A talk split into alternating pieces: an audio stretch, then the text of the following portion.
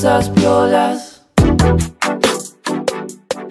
Hola a todos, acá Fede, el vecino y amigo de Bernie, que es el presentador de Cosas Piolas. Hola Bernie, ¿Cómo va? ¿todo bien? Bien. Estoy contento que me presenten otra vez. Ahora no voy a hablar solo nunca más y ahora tengo presentadores. Me gusta, me gusta la idea. Presentadores y presentadoras. Eh, bueno, en la ocasión del día de hoy, en la ocasión, vamos. Bueno, para primero, lo que en realidad es- tengo que decir, gracias Feito por estar acá. Ah, no. Feito, Feito también es parte de Drama, esta productora que es una de las mejores del país. Sí, Eh, la mejor del mundo, me animo a decir. No, el mundo no. Eh, nada, eh, acá está Feito y vamos a hablar de Juan Ingaramo y de Best Seller. Sí, yo, si me dejas, quiero decir gracias por haberme invitado, porque me gusta mucho el podcast. Eso va al final. Ah, bueno, la concha de tu madre. No, muchas gracias por decir eso. Pusimos este disco porque Fedito quería participar en el podcast, yo también quería que participe. O sea, yo quería que participe, pero él no era paciente a que yo lo invite y él me decía, dale, Bernie, quiero estar en tu podcast. Y yo te iba a invitar, pero bueno. Bueno, igual, Eh, que, que yo eh, quería participar mucho, me gusta Sí. mucho el podcast. Y bueno, vamos a hablar de Juan Ingaramo, que es un disco que me encanta y también le gusta a Fedito. Sí. Y mm, es- Fue difícil encontrar algo que yo escuche. pero porque a Fedito le gusta la joda. ¿Qué que me gusta la te joda? gusta- Te gusta, te, te gusta. Para, e- este disco es un disco que, que es, es divertido y para escuchar con amiguis es lo más. Sí. Fuimos a verlo en vivo una vez al, al Recoleta, Sí, fuimos a ver, eh, no era el Recoleta en realidad, era tipo Plaza Francia. pero era un evento del Recoleta. Sí, es verdad. Y estuvo re lindo. Sí. E- Este disco está bueno porque como que es, es a lo que llegó Juan Ingaramo después de tres discos. Eh, esto no lo inven- no, no es que lo googleé para, para este podcast porque lo, lo escucho desde, desde antes de que salga Desde este disco. Cemento. Desde Cemento, eh, no. No, o sea, no es que fue muy loco que a Juan Ingaramo lo conocí por ir a los Movistar Free Music. Ah. Eh, él iba a todos los... es- hubo como una época que estaba de moda hacer Movistar Free Music con homenaje a Cerati. y él estaba siempre. Eh, con los homenajes a Cerati iba Juan Ingaramo y lo fui a ver con Delphi. Lo, lo fuimos a ver como cuatro veces más o menos a Juan Ah, bocha. Ingaramo. Y la primera vez que lo fuimos a ver no podíamos creer lo bizarro que era el chabón. Que, o sea, tiene este tema que se llama Matemática, Sí. que canta con Dárgelos de Babasónicos. Y había tres gatos locos mirándolo. La gente es sacada y el tema, o sea, o sea, la- las letras de, de, de Juan Ingaramo son muy polémicas. O sea, polémicas de, de que son muy boludas, pero al mismo tiempo son tan boludas que son buenísimas. Ajá. Para mí. Sí, a mí, me- a mí me encantan. Por eso. Obviamente no es tipo. eh, no, es, no es una obra de arte, no es un- algo que vas a ver en un museo, pero está bueno. No, igual sí. O sea, me parece una obra de arte. O sea, que sea tan Bueno, boluda. sí, Depende del museo. ¿En tu museo estaría Juan Ingaramo? Sí, estaría. Está bien. Ponele, tiene una letra que dice: Hoy me desperté con sed. No era de bebida, era de poder. O sea, esas, esas cosas. Es poesía. Es, poes- o sea, es poesía pura. Después tiene. Hay un- la de, no sé cómo se llama, una del compositor que dice. Em, sí. Yo solo soy, solo soy el compositor. Y es como re trágico. Solo soy el compositor. No puedo. No sé, tiene unas letras que me dan mucha gracia. Después matemática. También es uno, dos o tres. es- Bueno, vos tenés un tema muy parecido. Voy a tirar un chivo tuyo. ¿Cuál? El de 2 y 2 son 4. Ah, bueno, sí, eso es un 2 y 2 son 4, 4 y 2 son 6, 6 y 2 son 9. Eso en un tema robé eso, pero no, no es una letra mía esa, es una No, yo sé que no canción es, no es una letra tuya, pero es un tema que hiciste. que habla con numeritos. Ujú. Sí, es un tema. Te- ¿Tomaste inspiración de Juan? Sí. Tomé inspiración de Juan Ingaramo y después de, de Marilyn Walsh, ¿es esa canción? No sé, es del jardín de sala de 5 para mí. No sé, soy. No sé nada. Em, es muy simpático que el primer disco de Juan Ingaramo eh, se llama Pop Nacional y es re hermoso porque. po- O sea, la semilla de Juan Ingaramo para mí es el pop Ujú. y como que cada vez se mudó más al. A medio a la bachata, el reggaetón, el trap, es como una fusión de todas esas cosas para mí. Yo tengo Eh, un dato de Juan Gramo que ¿cuál? quiero tirar, le voy a tirar así. Tuki. ¿Lo googleaste o lo No, sabías? lo sé porque leí una nota sobre él. Una nota de hace muy poquito, A ver. pero la leí hace cuando salió en ver. la revista Rolling Stone el otro día. eh, me enteré que el chabón salió del rock en realidad y era guitarrista de Lito Nevia, si no me equivoco.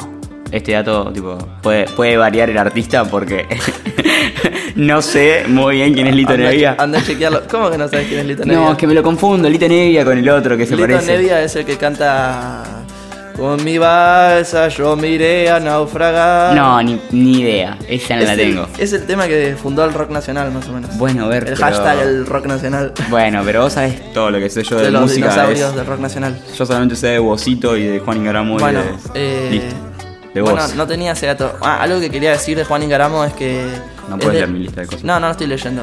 Eh, es de la camada de cordobeses que me encanta lo que hacen. Hay muchos que te encanta lo que hacen. Muchos cordobeses que me encantan lo que hacen. Eh, ¿Quién está? ¿El de rayos láser?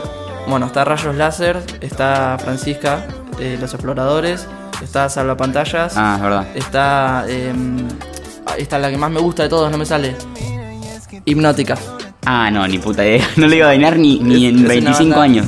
Es hermosa, mal esa banda. Yo estaba pensando en los Reyes del Falsete, nada que ver. Ah, no sé si son cordobeses. esos. No, yo tampoco. Solamente sé que me gustan los Reyes del Falsete.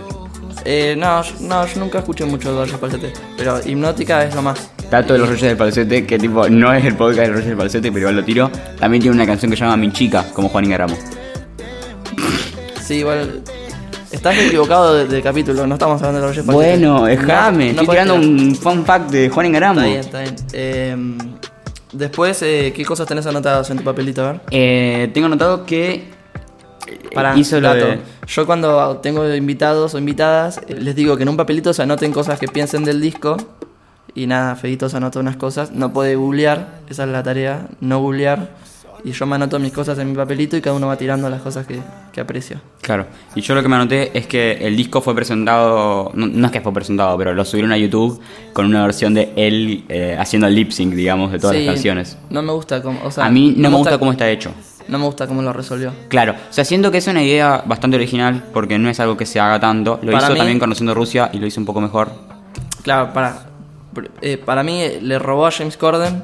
Ajá, pero Eh, mal. Claro, por eso le robó, o sea, en el sentido de que está manejando, o sea, todo el disco es él manejando desde el auto, cantando las canciones, y tiene tantos invitados eh, que podría haber invitado a las personas a que se suban al auto y canten, hubiera estado increíble. Sí, también podría haber sido grabado con no con una GoPro, tipo... Claro, no sé, no sé cómo se grabó. Eh, no, eso no me molesta, a mí me molesta sí. que, que no haya metido a los...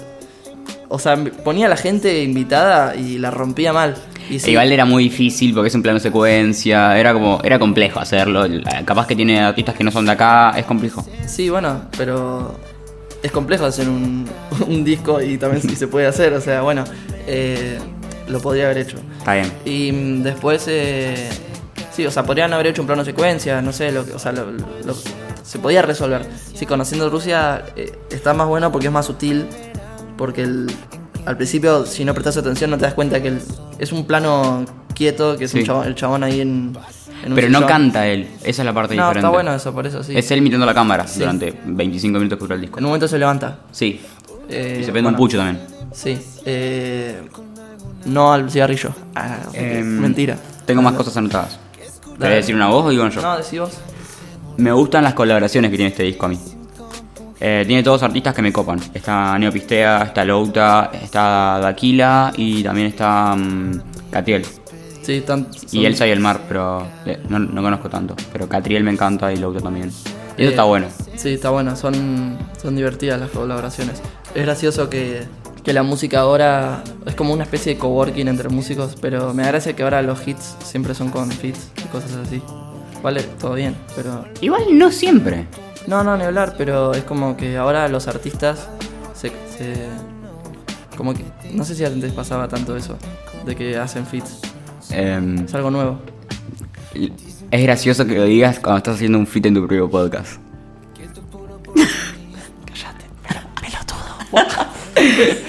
Pero bueno, ¿vos me vas a invitar a tu podcast? Sí, yo te vengo invitando hace como 14 capítulos.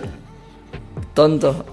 bueno, eh, en este momento vamos a escuchar a nuestro sponsor. Ah, ¿tenemos sponsor? Sí, Digo tenemos, viste, porque yo me voy a llevar una tajada de esa plata. vale sponsor. Si tu novia te dejó, tómate un vino y olvídate. Vinos y olvídate, la mejor marca para olvidar. Me llené de plata con ese sponsor. Sí, a mí no me gusta el vino, pero me dieron ganas de tomar uno. A mí me gusta la cerveza Brahma. Ah, chaval. Boludo, no Era malísimo. Era malísimo manejando sponsor. Eh, bueno, eh, un... Perdí el sponsor. man. Eh, bueno, ¿vos tenés más cosas anotadas en tu papelito? Tengo más cosas anotadas. A ver, contá. Em, me enteré hace muy poco para lo mucho que llevan de relación que sale con Virito Tisberea. Ah, eso yo también lo quería decir. Y, Ah, y este dato, no sé si realmente no tengo idea si lo inventé o si me lo contaron, pero ¿puede ser que estén esperando un hijo? ¿O hija? Sanan. Ah, Realmente no tengo idea. Podría ser. Realmente no sé si es algo que me contaron o es algo que inventé en mi cerebro. Así que simplemente lo voy a decir. A mí me suena, si le preguntamos a Delphi, Delphi sabe seguro. Podemos agregar un audio de Ahora le preguntamos. Vamos a, vamos a preguntarle en este momento, a ver. Le grabamos un audio. Sí, dale. Delphi. Hola eh, Delphi, soy Fede. Estamos grabando cosas piolas en este momento. ¿Vos sabés si Violeta Ortiz Berea está, ena- está enamorada, iba a decir? Yo creo que sí que está enamorada. Eh, ¿Sabés si está embarazada de mm, Juan Ingaramó? Eh, sí, eso. Contanos, por favor. Ay, chicos, son joda. Es re vieja esa noticia. Sí, está embarazada. Y el papá, adivinen quién es. Arre. Eh, no, sí, está embarazada. Eh, nada, les mando un beso. Feito mandó fotos del lepto a ver cómo está. Bueno, sí, está embarazada. Está embarazada, genial. Está embarazada. Va a ser un bebé muy lindo. Porque Eh, ellos dos son muy lindos. Sí, son lindos. ¿Vos tenés Eh, más datos para Tengo más decir? info. Em, ¿Cuánta info, eh? Esto parece un noticiero. creo que este Vamos disco- con la siguiente noticia. Creo que el disco lo produjo Nico Cotton. ¿Por qué? Porque produce a todos y creo que lo produjo él. Porque suena parecido a todos los demás que nos gustan. Tremendo, tremendo dato. ¿Vos lo tenías, Gil? No, no lo tenía, ¿viste? Bueno, te cabió. Bueno, eh, fue un placer tenerte como invitado. Está bien.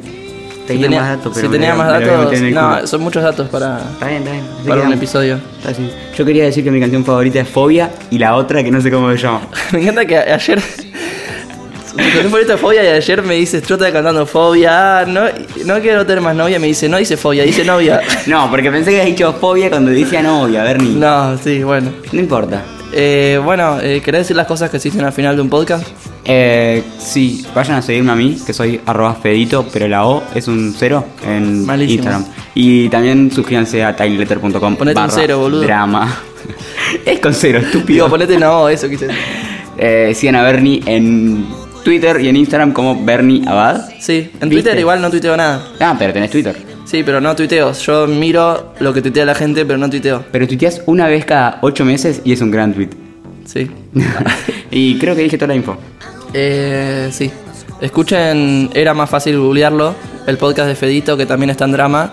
Sí. Y que está, está muy bueno. Y aparte aparezco yo en casi todos, entonces, viste.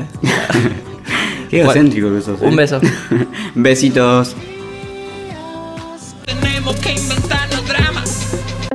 Tenemos